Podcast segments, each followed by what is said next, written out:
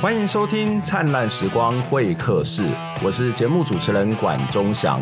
我们的节目是由公民行动营记录资料库独立制作，透过人物的专访、议题的整理、新闻的回顾，带大家了解到这一新事件背后值得我们要去关注的议题，让我们不是只看热闹，还能看见门道。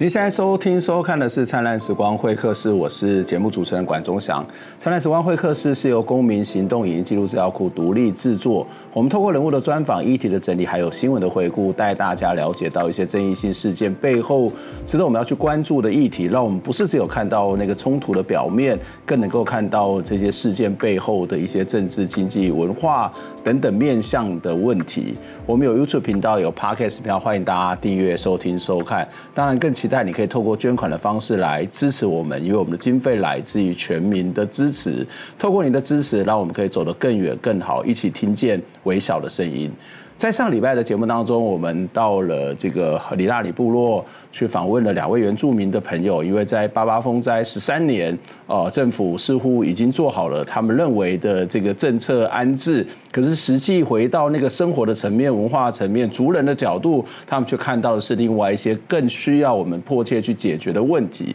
那我们在上礼拜提到说，他们仿佛是住在一个特区，可是这个特区里头有很多很多的限制，看起来好像是一个安稳可以居住的地方，但是实际的生活或是文化方面却受到非常大的冲击跟影响。今天我们要延续在上周跟大家讨论的议题，我们今天来到了屏东大学来两来访问两位啊，长期关注原住民议题，特别是在雾台好茶这样一些聚落地方的呃两位朋友一起来跟我们分享。那第一位是跟我们一起分享的是林慧林年慧老师，林老师你好，大家好。呃，林老师是屏东大学文化发展原住民呃原住民专班的副教授，另外一位是夏传卫夏老师。大家好，呃，夏老师是屏东大学社会发展学系的副教授。那我想一开始的时候，我想要先请教两位哦，就是我们知道，在这个八八风灾也好，或甚至之前的呃九二一，或是更早之前整个政策的发展过程当中，我们都会看到原住民族的朋友常常会面临到这一种所谓的迁移或是被迫迁村的这样的一个问题哦。我想，如果以八八风灾为例哦，这样的一个过去在迁村的过程当中，政府跟族人之间的沟通跟讨论，呃，到底是一个什么样的情形呢？OK。我想我以那个雾台乡阿里部落为例哈，来讲这个迁村的过程。其实整个过程里面充满了资讯的不对称、不完整，其实甚至有蛮多欺骗的情形啊。以阿里部落来讲哈，它是上部落呃完整哈，其实没有太多的损害，一直到今天都是这样，还可以住人。那下部落是没有办法住人，所以说在搬迁到永久屋这个议题上面。部落有两种不同的需求，下部落居民是愿意搬迁的，上部落居民希望能够回到原乡重建。但是在这个过程里面呢，政府那个时候他要划设一个特定区啊，根据那个莫拉克重建呃特别条例的规定，划设特定区必须要经过呃那个灾区居民的资商同意，然后划定了以后就有生一个强制的效力哈，政府可以强。强制迁村到那个园区去，啊，但是事实上这样一个连结哈，政府就是把划定特定区才能够拿到永久屋这件事情，把这两者连接起来啊，但是事实上是不需嗯并不存在的。根据灾害防救法的规定，政府本来就有义务要安置啊，所以其实是拿到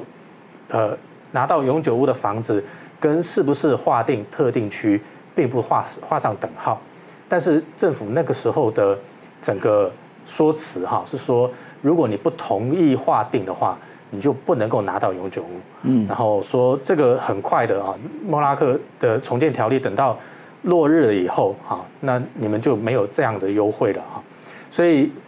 因为那个居民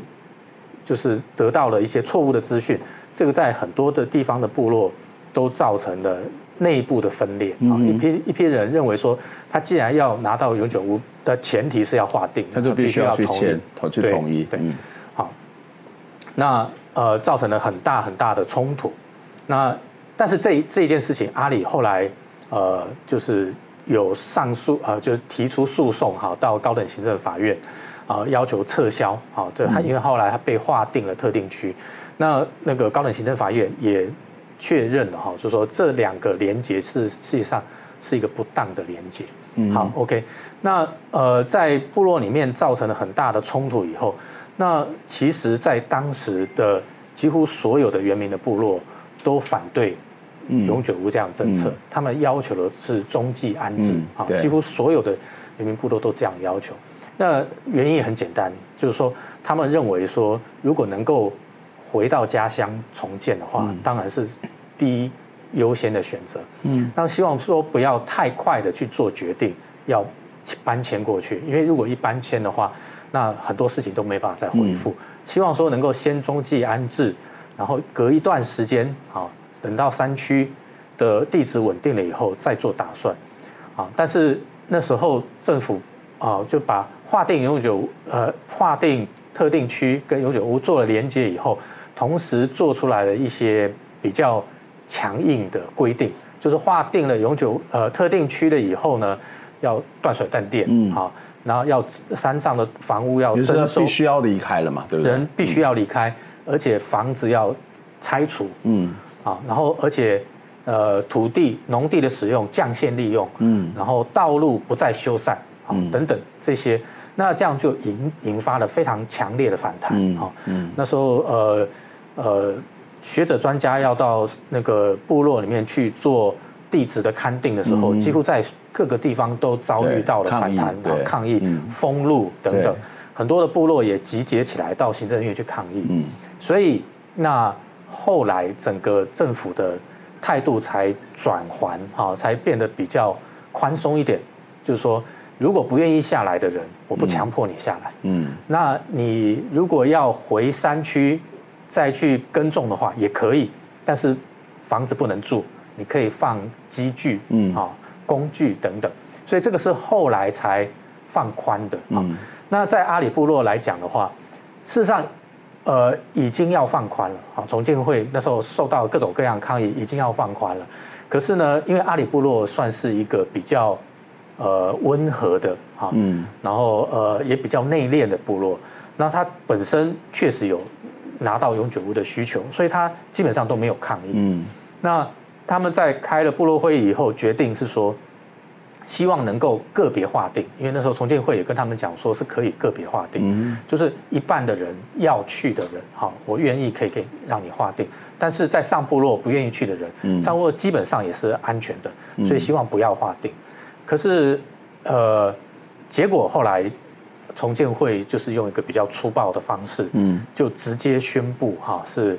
呃全区划定，嗯，他就把阿里部落有一半愿意划定这件事情，就认为说是过半数通过这样意思，就全区划定，嗯，那这样的结果就是后来才会有阿里部落。呃，去高等行政法院提出诉讼，要求撤销这样子的一个举动。嗯，所以其实在这个过程当中，夏老师的意思是在当时有很多的做法，这些做法。当然有些是沟通，有些可能是包括你刚刚谈到所谓的欺骗，或者说资讯不对称。那听起来看看起来某种是一种半威胁、二选一的方式。我我们在上礼拜去访问的这个哈茶部落李金龙，他其实讲了一个概念，我觉得蛮有趣。他说，这过去的这个偏迁村是一种便宜形式，一体适用，他忽略了这种所谓个别的差异。但是现在听起来，那个迁村的问题不是只只有便宜形式、一体适用，而是还有更多的这种。呃，可能为了当时的这种所谓的行政政策的思考，或者是便宜形式的这个做法，事实上是蛮严重的。不过，我想要请教林老师，就是说，呃，除了刚刚夏老师提到的例子之外，有没有什么其他例子？那另外一个部分，如果你当时的情况是很紧急。那政府当然从他的角度会觉得说，我们善意的去看是啊，我赶快把这个事情处理好，要不然你要回去。我知道传统领域很重要，我知道你的原乡很重要啊啊，万一这个又瘫了怎么办？瘫了之后谁负责呢？我又不是没有提醒你们，你们要回去，可是最后头算还会算到头政府的手头上嘛哈。所以这种状况底下，政府有更好的做法吗？还是他其实是一个不得不的选择呢？那我这边要提出三点哈，就是我觉得相当值得我们啊可以讨论的。第一个是。原住民族它本来就有自主迁村的历史，在还没有殖民之前，其实原住民族因为土地的需求、水源的需求、耕地的需求，它本来就会自主迁徙，所以并不能说呃原住民族迁村或者是迁徙这个是没有过去的案例，是有的。但是从日本殖民时代开始，我们的迁村历史有比较大的是由政府主导的。第一个是日本时代的里番政策，那个时候有一个叫集团移住，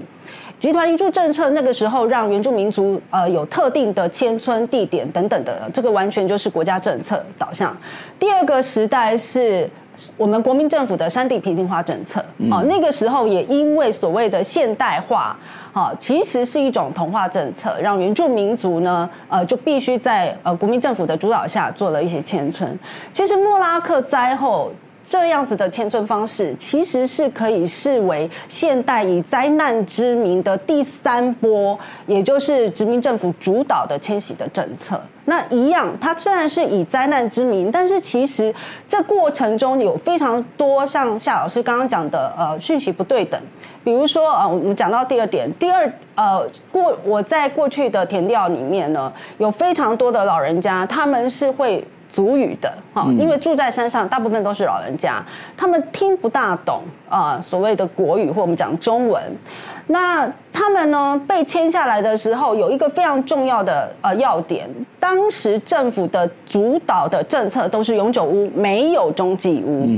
所以大部分的族人迁下山来都是依亲。依亲的状况会造成什么？他们分散在他们各个的亲人的家，没有中继屋才能让他们集中一起讨论，或者是一起开部落会议决定。当他们积亲的时候，他们的讯息是不完整的。很多老人家其实一直到永久屋，他一直以为是安置。OK，他是不晓得这是永久屋的，所以不知道他搬到那边就永远。他不知道，他一直以为是安置，所以他在。在在很多过程中，可能聊天，或者是村长要去咨询他的时候，他不晓得这是永久屋，一他不知道原来他一辈子都要远离他的土地，他以为是所谓的安置。哦，那这是第一个，我觉得在讯息不对等的情况下，其实。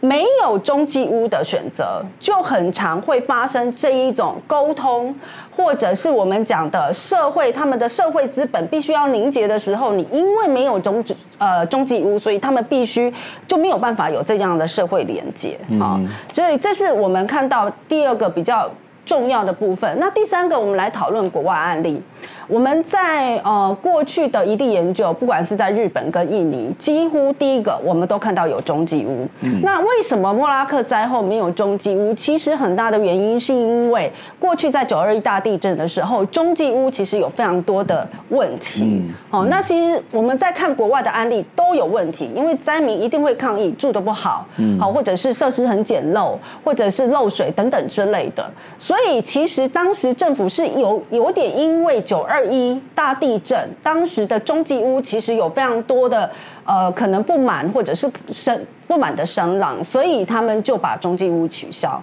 那当然还有一个很大的原因是，呃，当时呃我们的慈善团体他就提出了。在永久屋这个政策，嗯，所以我们去看呃重建会的所有的开会的档案，我们去看那些会议记录。其实行政院拍板永久屋政策是在八八风灾之后二十天，嗯，其实二十天就拍板。就是以永久屋，那我们在看后续的会议记录，有非常多的原乡乡长提出要中继屋，或者是原民团团体在抗议要求中继屋的时候，一律都是否决的，因为当时总所有的政策导向都是永久屋。那我们再来看，好，如果政府真的因为危险区域，我们说以灾难之名来要求迁村，但是我们在国外看到案例，以印尼案例，印尼的 Merapi 火山在二零一零年爆发的时候，它有一个非常重要的重点，它在危险化域分为三级，没有安全不安全这样子两二分法，它是有三级的划分。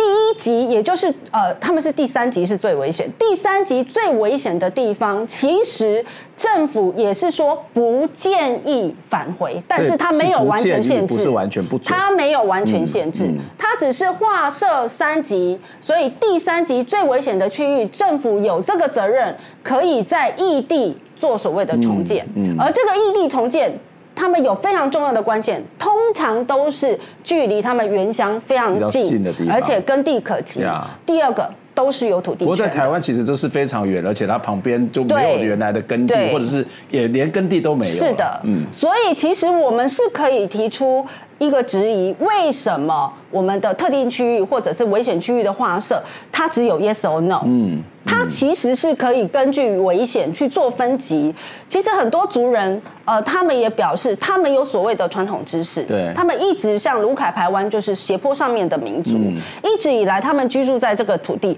他们知道，比如说，我们可以有一个缓冲二级，在汛期的时候，他们可以下山。嗯。但是。非汛期，他们还是可以住在他们原来的土地上，嗯嗯，所以我觉得这是一个政策，或许可以参考的地方。嗯。这也就是说，在这个过程当中，太过于就像呃李金龙他们讲到偏移形式，就是整个东西都变成二分。可是事实上，所谓的危险，它的确危险，可危险的程度是不同。那面临危险的时候，其实也要相信族人的智慧，要相信在地知识。这可能就是一种某种的讨论，而不是一个呃以汉人为主，或是以工程专家，或者是某种的防灾专家的角度来去做这些相关的。设置跟规划，那当然，你刚刚谈到中继屋是有很多的问题，永久屋其实有很多的问题啊。永久屋它所面临到的问题是什么？例如说，可能包括房屋的修缮啊，或者是包括土地所有权啊，或者是刚刚谈到的这个，例如说，它可不可以拿来去盖民做民宿，或者是其他的经营生计的问题。除了这些问题之外，我们的永久屋还面临到什么样的问题呢？那呃，其实我们看到永久屋，我们以原住民族的土地哈，我们讲传统领域的观点来看的话，呃，汉人的想象面对一个房子家屋的想象，其实就是一个房子。嗯。但是以原住民族传统领域，它其实包含四个部分。第一个，呃，核心区域可能就是家屋，我们的住宅区哈。第二个呢，它的外围一点点叫做耕地，哈，也就是它耕作的地方。嗯。那这个耕作跟它的生计来源是很有关系的。第三层区域呢，其实就是他们的狩猎区。嗯。哦，那狩猎的土地当然也跟不是只是生计而已，它其实有非常多的生活、社会文化记忆，嗯，都跟这一些所谓的耕地还有我们的狩猎区是有关系。嗯。第四层叫做灵性空间，灵性空间就是有关于他们祭祀。或者是禁忌的地方，哈，那我们以原住民族传统领域这样四个呃这种区域范围来看永久屋，就可以很明显的感受到永久屋它以汉人的想象，以家屋的形式，就只限于住宅这样子的不足。我举一个例子。呃，在永久屋划设之后，族人就开始呃抗议说，他们并没有耕地，所以当时呢，呃，其实就有一些零星的周围的土地，他们就划设为所谓的呃心灵耕地。他的心灵耕地就是非常小，可是让老人家可以去耕作，就是抚慰他的心灵。嗯那在这个耕地的划设过程中就好玩了。大部分在山上耕作的时候，他们都可以去取得自然的水源。嗯，但是西宁耕地它没有水源，所以他们就想了要呃打一口井来灌溉。结果土地全不是他们的，所以公文一来一往，十年没有下文。没有办法打一口井，所以老人家用自然水浇灌。嗯用自然水浇灌的结果，就导致于他收获的小米、红梨这些经济价值远不及他付的水费。嗯嗯。哦，所以我们可以看到，不是只是我们想象原住民族这样子的土地划分，其实呃。族人在永久屋，他的生活的空间、他的耕作的空间，还有他社会文化的空间，其实受到非常多、非常多的限制。嗯。刚刚谈到其实还明蛮明显的，是从一个汉人的观点的。但是回到另外一个角度，所谓的公平正义的角度来看，好，所谓公平正义角度说，哎，政府已经给你们房子住了啊，你们已经天灾啊，天灾，政府又又不是没有照顾你们，然后你们又要呃，就是给房子住，有一个区域已经很好了，那为什么不满足呢？那还有什么狩猎区、耕作区，还有什么零星的祭祀的空间？这这我们到底要怎么去看待这件事情？就是例如说房子家对原住民的族人的这种意义到底是什么？那从汉人的角度来讲，或者是非原住民的角度来讲，我我觉得可能也要需要更多的沟通，要不然会觉得说，对啊，为为什么？你有什么好不满足的？我我们先休息一下，我们再回过头来请教两位老师，就是我们怎么到底要怎么去看？就是这不可能只是一个原住民关系，因为大家都活在这个地方，那所谓的公平正义该如何的去落实？我们先休息一下。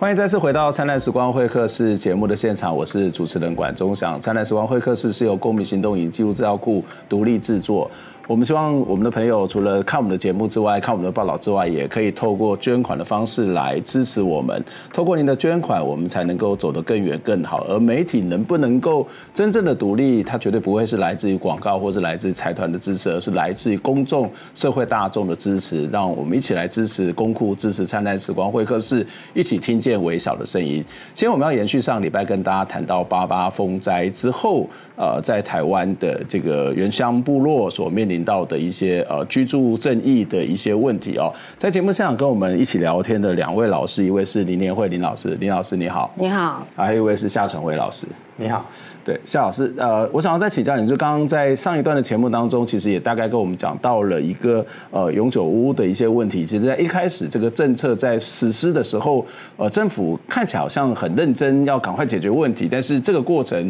有很多被忽略的地方，而这也是造成现在很多争议的一个根本的所在哦。不过回到一个很基本的观念来讲，就是我们刚刚其实都比较从一个原住民的角度，从呃族人的角度来看哦，他们的对传统领域、对居住、对文化。对于生活上面的一些一些可能的需求，或者是在这些必要存在的一些要素，可是如果从一般的国家整体来看，就是政府它还是要公平嘛，对不对？那如果今天呃你原住民的生活有这么多的需要，有所谓的祭祀、有狩猎、有这个呃耕种的需要，那如果汉人遇到这种状况，难道我要发一块农地给你吗？那这个可能会很多人产生很大的质疑哦。我我们怎么去看这个在所谓的公平正义的角度，或怎么去看这一种所谓的不同位置跟立场的这种差别呢？是，我觉得这个是在整个永久屋政策或整个迁村政策里面隐藏在底层的一个很重要的一个关键点哈，就是关于公平正义这样子一个论述。那我们可以说有一种那个公平正义观哈，是就是说所谓的分配正义。把每一个人看作是都是差不多的，都是类似的哈。我们从一个个人的个体的这样一个角度来看，所以就是说每一个人的分配要要相对于他的努力刚好相当哈。嗯，这样子就叫做公平。那如果从这样子的角度来看的话，就会觉得说，哎，政府已经给你免费的永久屋住了啊，那你还想要回去？那你会不会要太多？嗯，想要回去，然后又想要永久屋这边还要得到所有权，这样会不会太太超过？那我们汉人都没有，嗯，好，那这样看起来好像似乎是有道理的，可是他这样子会忽略掉的，就是说，呃，我们一作为一个人，并不是孤立的在这个社会里面，我们是有社会脉络的，我们会是属于一个群体的，然后我们是有文化的，我们文化会影响到我们的呃怎么被养成，然后我们怎么去。回应好那个呃这个社会跟自然的一些要求哈啊，所以人是在一个社会脉络里面，它属于一个群体的。如果这样子来看的话哈，那我们就会知道说，其实原住民作作作为一个民族哈，整体来说作为一个民族，跟汉人是在文化上非常非常不一样的。在那个永久屋政策上面来讲，呃，汉人他已经很长久的哈被现代化了。他呃，基本上是从一个个人主义、小家庭的角度来来看这个所谓的房子的需求和家庭，所以整个永久屋的设计基本上也是这样啊。当初有所谓十四平、二十八平跟三十四平，嗯，那十四平这个东西后来被检讨说，这个实在是不符合那个原住民的。民族性，因为他们原住民没有从个人的角度在看，嗯，他们都是他的分配不会从我我几个人，然后几平，然后用这种陈述的方式去做处理嘛？他们都是从一个家族的角度来看，对，呃，原住民的姓就是他家屋的名称哈、嗯，就是就以卢凯跟台湾这两个来说，所以他们的最小单位就是家族，好，那那个呃政府在做这样一个呃永久屋政策的时候，没有考虑到文化差异，就会造成很大的一个伤害，所以呃回到这个公平正义的问题，我们其实不是看的是把每一个人都视为同样的，嗯，然后说。呃，我们分配上是相等的，就就就叫做公平。其实应该要注意到每一个族群特殊的需求，我们要注注意到它的差异性，啊，那这样子才叫做正义啊。那尤其是我们如果说回到历史上，原住民作为一个呃民族哈，各个民族它在历史上呃本来曾经是第一民族，作为这个岛上实质的主人好，然后。外来的政权哈，现代化的政权来了以后，然后不断侵蚀他们的土地，让他们在整个政治经济过程里面啊，这结构的过程里面，变成社会上最底层、最弱势的一个群体啊。其实这个呃历史上啊，这个殖民的历史欠他们很多。那就这样一个角度来看的话，其实呃，在整个分配上面要多给原住民，因为他们的需要差异性的需要。多分给他们一点，这反而是符合历史上的正义的。嗯，好，那我们再回到这个永久屋的这个居住的环境，我们来举一些实际的例子哈。在呃整个永久屋园区的设计里面，没有纳入到那个在地居民的原来的文化习惯，对家屋的一些观念，嗯，造成了很多的一些。伤害，嗯，好，举例来说，哈，我刚刚讲说他们都是以家族为主的，那你弄一个十四平给他们，好，这是一个小家庭的一个规模，那其实就是让他们家族必须要拆散掉，啊，然后再来就是说，他们常抱怨储藏空间的不够，啊，作为一个猎人，啊，OK，有非常需要非常大的储藏的空间，啊，储藏空间不够。然后呃排水管呃在实际盖的那个排水管非常非常细，所以他们就不能杀猪，嗯，哦，不能杀猪就影响非常大哈，这整个的仪式里面哈，像那个喜宴必须要杀猪的，嗯，这个杀猪不是只有吃那个肉而已，而且杀猪的过程是一个社会过程，是大家一听到把猪牵出来，然后猪在叫的时候，那。每各家各户都知道说哇有有喜事了，然后我们就要出来帮忙，好、嗯、是重要的一个记忆，对，或者是一个社会的这种共同参与的，对，共同参与的这样子。嗯、没有杀猪了，啊，猪肉从外面买过来，啊，这整个社会关系就因此而改变了，对对，好，因此而改变。那像譬如说在永久屋的那时候的分配里面啊，嗯、没有注意到社会关系，嗯，亲族关系，啊，没有把它摆在一起，反而是用抽签的方式，结果是让彼此有仇的人。放到隔壁去 啊，这个也是一个，就是完全没有考虑到啊那个看不见的社会关系和文化观念，其实是非常非常重要的。然后再来，我觉得是一个非常关键的地方，就是现在的整个永久屋园区基本上就是一个睡觉的地方，嗯，是没有办法让他们在那边繁衍发展啊的一个一个所在。的一个很重要的原因是说，在山上的部落，随着人口的自然自然的增长。他的屋子就会往外面盖，哈，往外面的增加，这是他们的文化规则，啊，老大长子，啊，继承的家屋，然后也是那个他的姓嘛，哈，嗯，但是他们的底下的二子、三子，他们会在原来的家屋旁边，啊，自己盖房子，然后，所以一个家族会慢慢的往外扩散，啊，开枝散叶，但是这件事情到了。那个永久屋园区是完全被切断的，嗯，因为只有那个屋主啊，那个申请到了那个永久呃永久屋以后，那么他的可能老二、老三或他的弟弟妹妹们，好，他们就必须要在园区外面，嗯，好四散，那么这整个部落其实就是被拆散了，嗯，那长久以以往的话，这个整个部落因为四散了，那他们的社会组织。他们的仪式、他们的文化都没办法再持续的延续繁衍下去。嗯，所以这个就是为什么现在整个永久屋是一个，那当时哈有人讲说是一种灭族式的一种设计的一个很重要的一个原因，因为它它只是一个一个硬体哈，一个睡觉的地方，它没有办法那个繁衍扩散，好开枝散叶，嗯。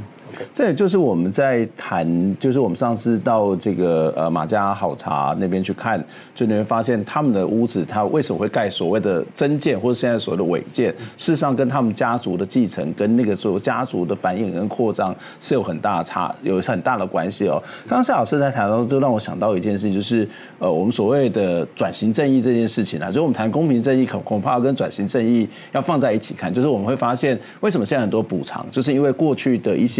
政府的做法，国民党政府的做法，或者在过去的政权来的时候，事实上造成了非常多的伤害。那同样的汉人的政权来到原住民的部落，它事实上也对原住民的部落造成很大伤害。我们常常就会谈的一个主题就是，那到底要不要加分这件事情嘛？虽然现在早就不是用加分的方式，大家脑袋里面还是在想加分这件事情。那我就常常跟我的学生讨论说，那可以啊，那我们以后是不是考一下阿美族的族语，或是考一下这个呃他们的丰年祭的仪式，考一下有关他们的传统文化的这个脉络？那你会不会觉得？为什么是考的是汉人的东西？为什么我们教的是东，而不是这些不同的这种少数族群，或者是这些人的这些所谓族群的在文化？是因为那就是因为它被被被边缘化了，甚至被歼灭了嘛？所以它当然这个这是一个最基本的一种补偿。另外一个当时也让我想要说。差异化是很重要的，是所谓的公平正义，不是一个好像一条边式的，或是一一条线，就啊，这叫公平正义。可事实上，你是不是能够按照不同的需要，或是回到它的历史脉络去做政策的研究？我觉得那是一个好的政策必须要思考的部分。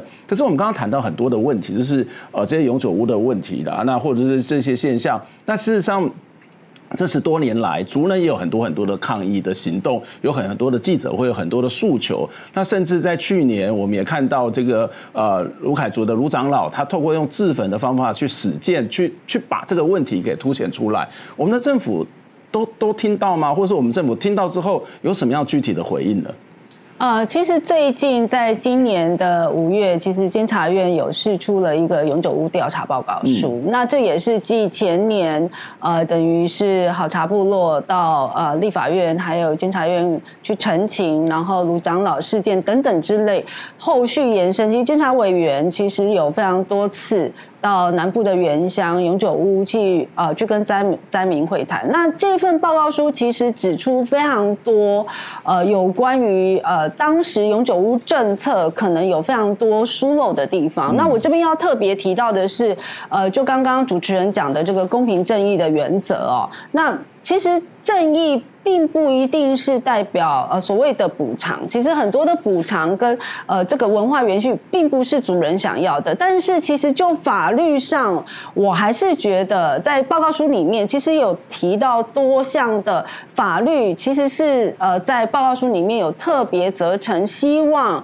呃可能未来行政院或者是内政部甚至人民会可以继续再根据这样子的法律做相关的修法啊。那我这边要提出来的三个法律，第一个是原住民基本法第二十三条，嗯，呃，二十三条有规定，政府应尊重原住民选择方式、习俗、服饰、社会经济组织形态、资源利用方式、土地拥有、利用和管理的模式的权利。嗯，哦，所以其实这边有特别提到了土地管理、利用跟呃呃这个管理模式的权利。那其实报告书也特别提到，其实应该后续要根据原基法的第二十三条来做一些呃调整。那还有第三十二条哦，就是。是政府除因立即而明显的危险外，不得强行将原住民迁出迁出其土地区域，前项前置行为致原住民族受有损失时，应予合理安置及补偿。哦、嗯嗯呃，其实我觉得这个也部分也非常重要。如果我们以永久屋的单元来看，他居住在永久屋，好像是呃住住住住宅的方式解决了。但是以目前我们看到的资料，原住民族的呃永久屋百分之八十五，两千三百七十九户是离乡又离村。嗯，换句话说，他回去他原来的根。地可能要一个小时以上。嗯，你如此这样子长距的范围，其实族人是很难以每天如此往返去持续他的耕作行为。嗯嗯、而这样子的耕作行为，当然以汉人的角度来讲的是一种经济面哈。但是其实有一个非常重要的啊，比如说我们以小米文化来讲，原住民族在八月的时候，七八月是他们的收获期，是他们的新年，有小米才有收获季。有小收获季才是那一种重新过年，或者是我的家族任何的记忆都跟小米有关。所以一旦百分之八十五的原呃永久屋居民他们离耕地那么远，没有办法种小米了，他们的土地仪式、他们的文化仪式，其实都会慢慢的消失殆尽啊。那其实报告书里面还有特别提到了，是联合国国。呃，联合国原原住民族权利宣言第十条，不得强迫原住民族迁离其土地和领土。如果未事先获得原住民族人民的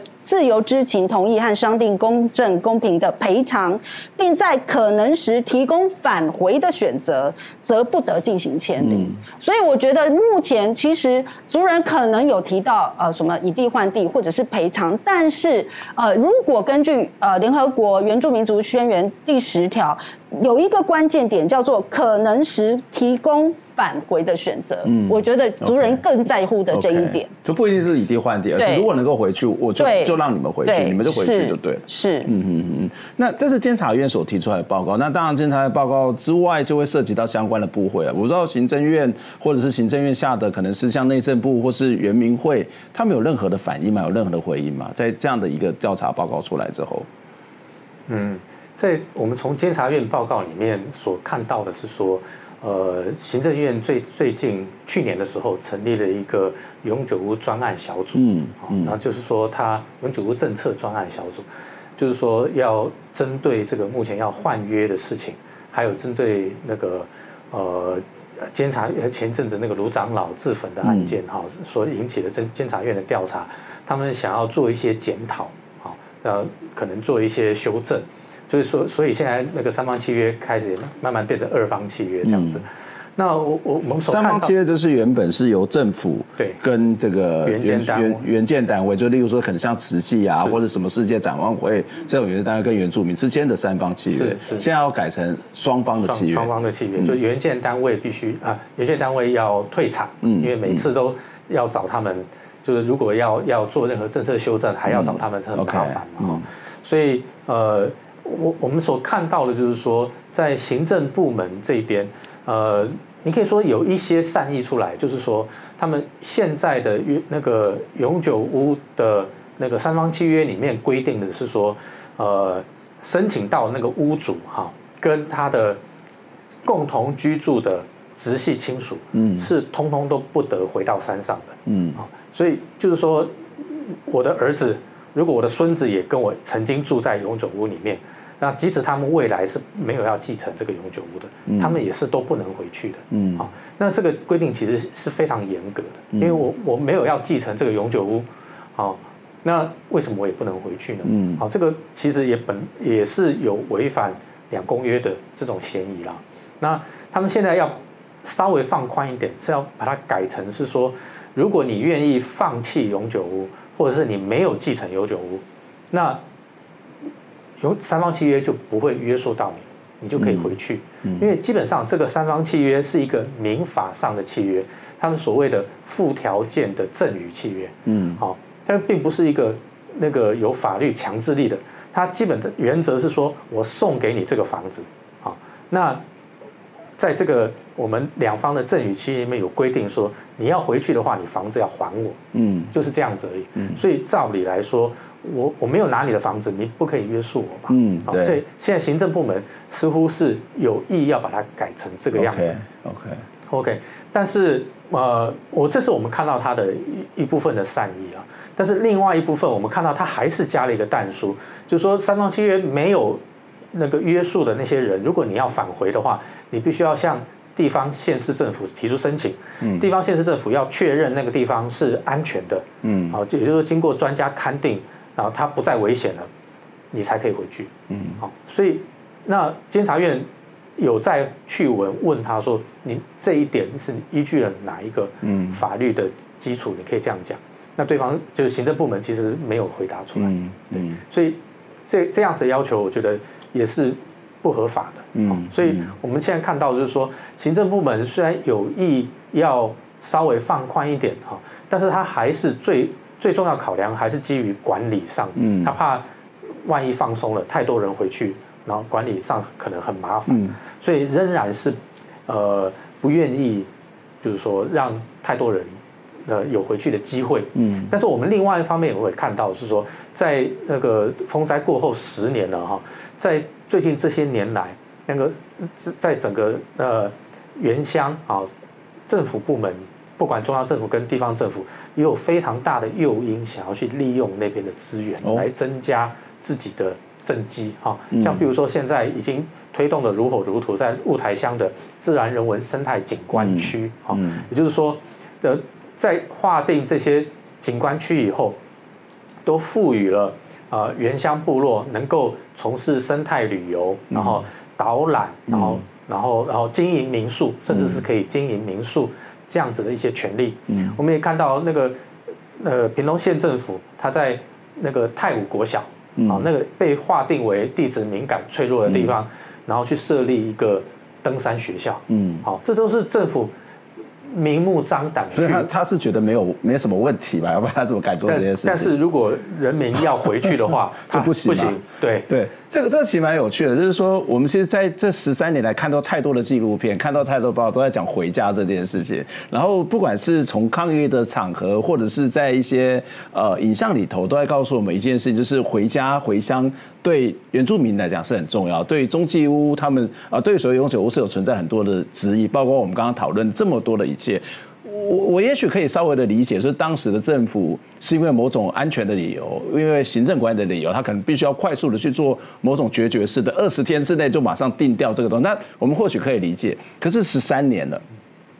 这十三年难道没有去做任何的所谓的地质上面的调查吗？这十三年难道没有去做任何地方那个地方到底是不是安全的这样的一个一个科学的检证吗？那这是一个。第二个就是说，刚好谈到说，从鲁海族也好，或者从台湾族的这个经验来讲，他们本来就是在跟山林共存，他们本来就存在很多山林的智慧。难道这个地方安不安全，或者是当时那么快速的必须要迁村？然后不知道原久屋，那这十三年了，难道不能够回来跟族人讨论说，哎，你的智慧告诉我们，如果遇到了大雨来的时候，如果这里要让它变得更安全，可以怎么办？如果这两个东西不是一个很科学，或是一个在政策上面沟通就可以做到的事情，为什么为什么还是不行的？这我不太无法能够理解。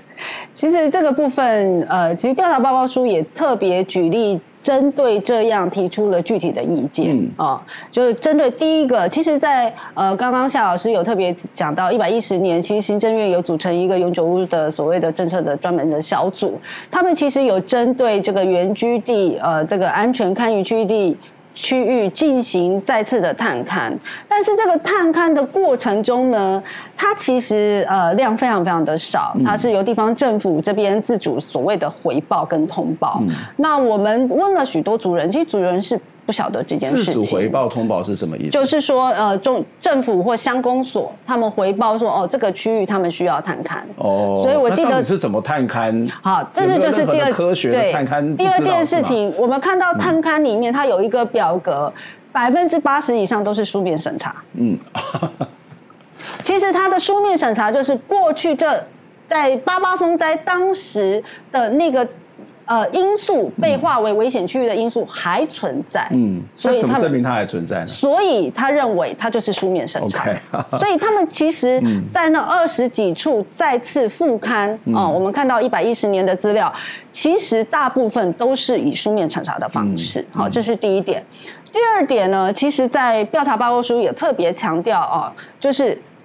这样子所谓的专家学者哈。嗯第二个是专家学者群，谁是专家学者？对，为什么在原住民族这种危险探刊登区域，只有采纳所谓的地质或者是水土保持，嗯、而没有所谓的呃民族学或者是社会学这样子的专家来存在？嗯嗯、我们刚刚讲的，特别是原住民族传统知识哦，它其实是有办法在多年的经验可以认定所谓的危险跟不危险之分。好、嗯嗯，所以这是第二点调查报告。报告书也有特别指证出来的。嗯、那第三个调查报告书有讲到所谓的资商同意这件事情，这也是一个非常的关键。嗯、呃，我们认为危险堪舆，所以我们就认定他要迁移。但是你有没有做到所谓的集体的决策跟资商同意这件事情？那过去当然在挖克灾后特别条例它非常仓促通过的时候。好像是有做到，但是其实我们在呃私底下我们做的研究跟填调，其实都是非常仓促的。刚刚夏老师已经讲得很清楚了嘛？是的，就是他那个过程当中是资这个资所谓的资讯不对称的结果嘛？对，嗯嗯，这个我也再再补充一下哈，这个呃没有实地探勘，只用书面审查就认定它，这我真的觉得不可思议，不安全的这个事情哈，十三年前也是这样。我十三年前十三年是这样，嗯、我就拿阿里部落来作为例子，嗯、因为他后来有告到高等行政法院，所以他的判决诉讼诉讼判决书里面讲得很清楚。嗯，阿里部落那时候有做了三次的探勘，嗯，第一次哈就是直接用空照图看，嗯，然后就是判定阿里部落上下部落都不安全，嗯，那经过部落族人的抗议以后，第二次那个原民会找了一个私人的叫桃林树植那个探呃。反正一个私人的测测量的公司去，然后本来是要实地勘察，啊，但是他只去了那边半个小时就离开了，也是认定不安全。那我要讲的是说，划定办法哈，就特定区域划定办法里面的规定是要求你要找各方的专家，嗯。包括建筑、地质、水文，嗯还有当地的居民会同，然后去共同探勘，然后要组成审议委员会来做。讨论来最后决定，嗯，所以这整个程序都完全没有按没有按照这样程序走。第二次也被副刊，也是说不安全，嗯，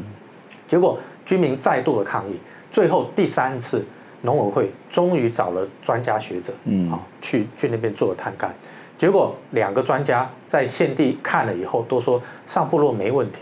上，因为那个划地办法也有讲了好几种条件，什么样的条件被认为是危险的？一个是严重崩塌的地区，地滑的地区，下部落明显是这个样子，可是上部落只有地表龟裂而已，啊，边坡有有一些那个崩塌，所以是有差异的。对，所以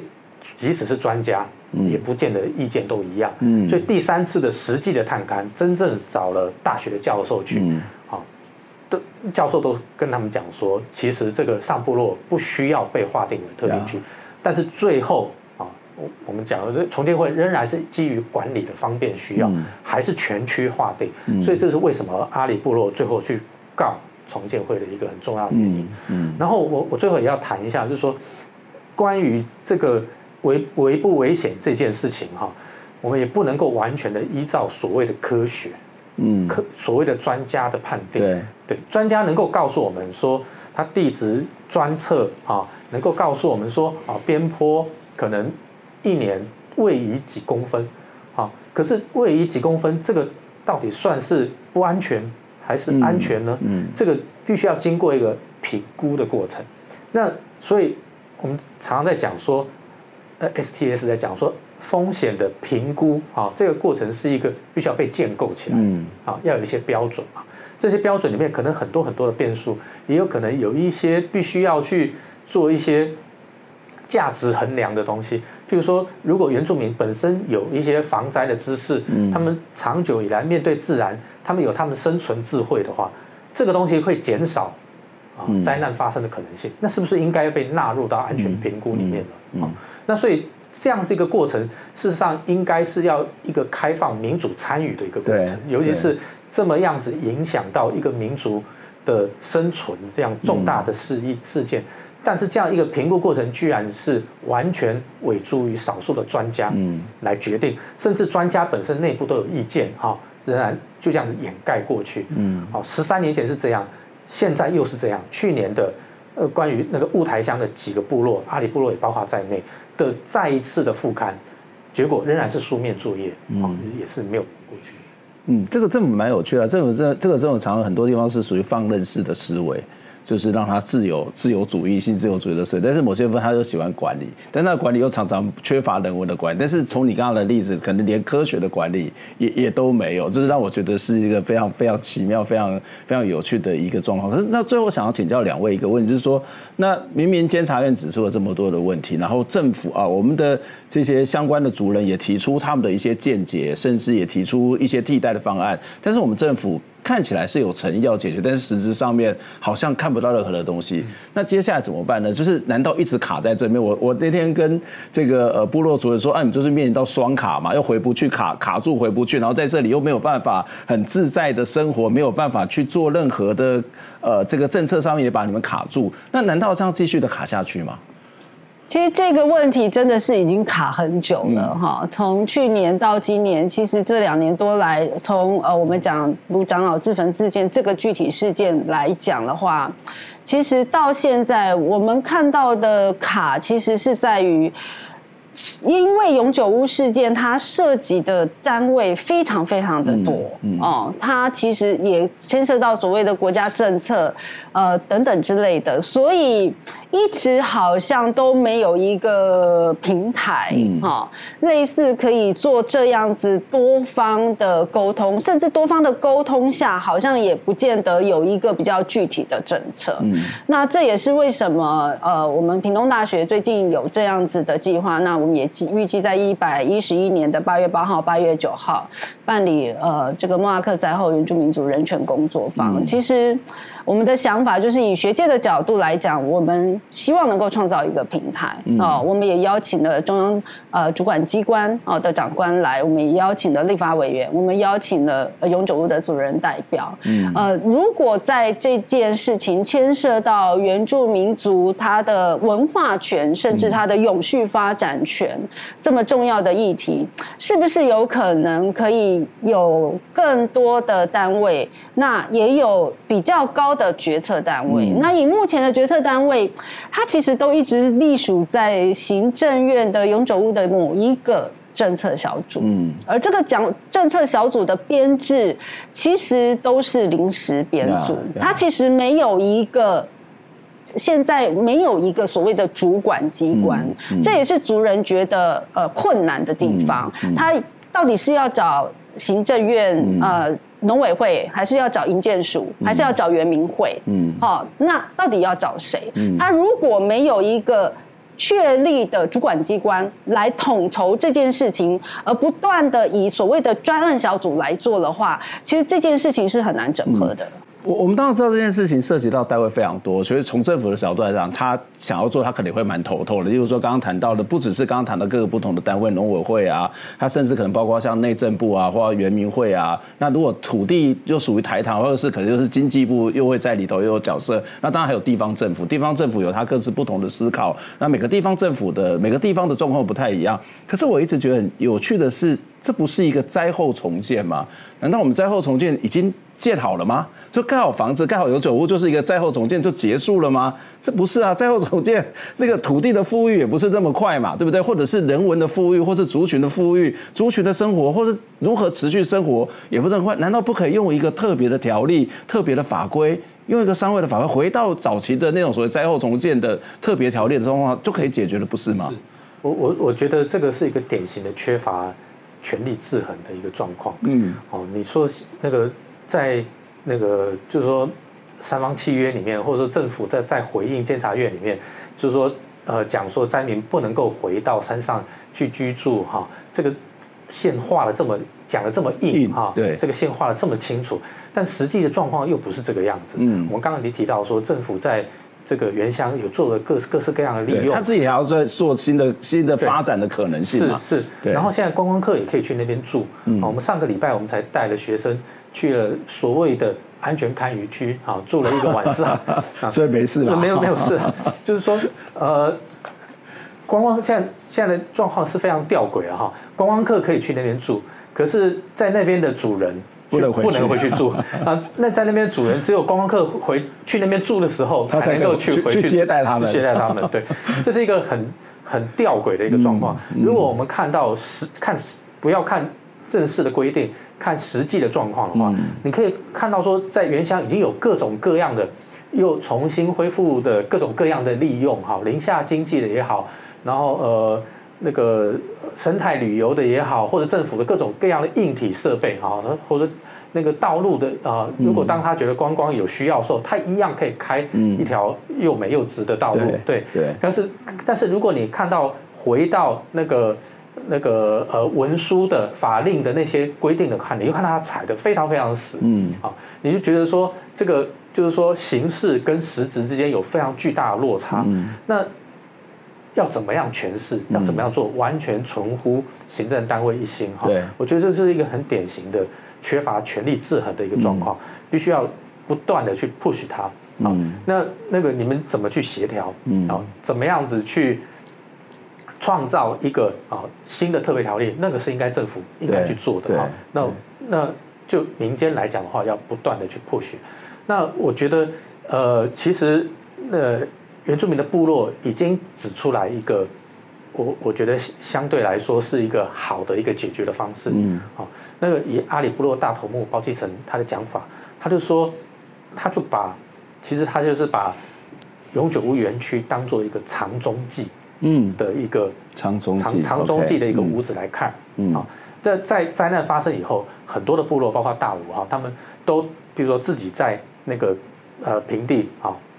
买地，然后盖房子，那就是刚刚慧莲老师讲的，就当有那个汛期来的时候啊，我们就下山，嗯，啊，当汛期结束以后，我们就回去，嗯，这长久以来透过这种迁徙去面对谦卑的面对大自然的这种变化。一直是原住民的一个一个生存的智慧，所以这个中继的这个想法符合他们的传统文化的防灾的那样的一个生存策略。嗯，好，所以呃，包继成的讲法就是说，他把那个永久屋园区就当做是一个长中继，那么部落的真正未来的发展啊，如果你考虑到长远的文化上的、社会上的繁衍，他们的希望还是在原乡。嗯。还是在原乡，那其实这个也是国家政策啊。原民会所有的钱都投注在原乡啊，不是在永久屋啊。嗯，对。那所以他们的想法就是说，你就是一个母子的脐带一样哈，把我的原乡跟我的永久屋两者连在一起，然后我们可以在这个过程里面来来回回嘛。嗯。那所以说，如果你用这样子的角度来思考的话，其实政府要要付出的。那个资源并不多，嗯，啊，永久屋本来就是他们在住的，嗯，好，你如果只是说形式上面承认他们拥有所有权，嗯，啊，然后呢，在原乡返回的权利不要否认它，嗯，好，那或者是就怎么样去跟原住民部落协调好一个集体的一个共管的一个机制，啊，我们怎么回到那边去，啊，那对于土地怎么样做一个。合乎生态的、有限制的利用。当如果有有可能有有灾难，好有有危险发生的时候，我们有一个什么机制撤下来，好，经常性的这样做，我觉得这个都是可以协调出一个好的一个一个方案出来，也并不会花费非常大的那个政府的资源就可以做到的事情。很大一个程度，我觉得是观念上的，嗯，啊，这某种程度上可以说是那种。殖民主义啊，这个汉人自我中心主义的那样子的一种 mudou. 嗯，另外我想要补充，除了夏老师刚刚提到的这个所谓的特别条例，啊，是不是在莫拉克灾后重建特别条例已经终止的情况下，现在处理这样子永久路的问题，可以在法制上哈进一步的，我们可以有一些讨论跟规划。那我也想要特别提出的是，我们目前其实，在灾难防救有一个叫做灾难灾害防救法，其实这个法律，其实你仔细看很多条文，其实是非常以汉人。哦的出发点去来看的，他其实没有提到，比如说针对原住民族要做所谓的资商同意哦等等之类的事情。所以其实监察院报告书有特别提到，在灾难灾害防救法其实是应该要修法的，以避免未来哦可能有重复的事情发生。嗯。我想这样子讨论下来，我们透过两个礼拜的时间，从族人的角度，从学者专家的角度，我们的确看到了很多很多的问题哦。那这个问题其实也不是现在才发生，已经有十多年。那甚至在十多年前，我们的这个族人跟相关的这个单位也就提出来。那甚至包括刚刚谈到的，在最近监察院都做了调查报告，所以问题很清楚，到底在什么地方？那我觉得一个最简单的关键就是在于政府到底有没有心，怕不怕麻烦？但是其实你也不用有心，或是怕不怕麻烦，就是其实族人或是学界也提出了很多的解决方法，那就好好的听一听，好好的讨论一下，说不定这些方法早就帮你准备好了，你只要去跟大家好好的讨论，去好好的跟这个民间智慧学习，去跟学界请益，然后把这些东西可能用一个特别的条例，或是用什么样平台方法去处理，也许这些问题那些争议就不是那么的大。那今天非常谢谢两位来接受我们的访问，希望下次有机会再请教你们相关的问题。非常谢谢。我们今天节目到这边结束，那也谢谢大家在这两个礼拜，我我们一起来看到在八八风灾之后，台湾的这个呃原住民部落所面临到的问题。那八八风灾已经结束了，已经有十三年的历史哦，十三年有很多问题都没有解决。那我们一起来监督我们的政府，一起来解决这个问题。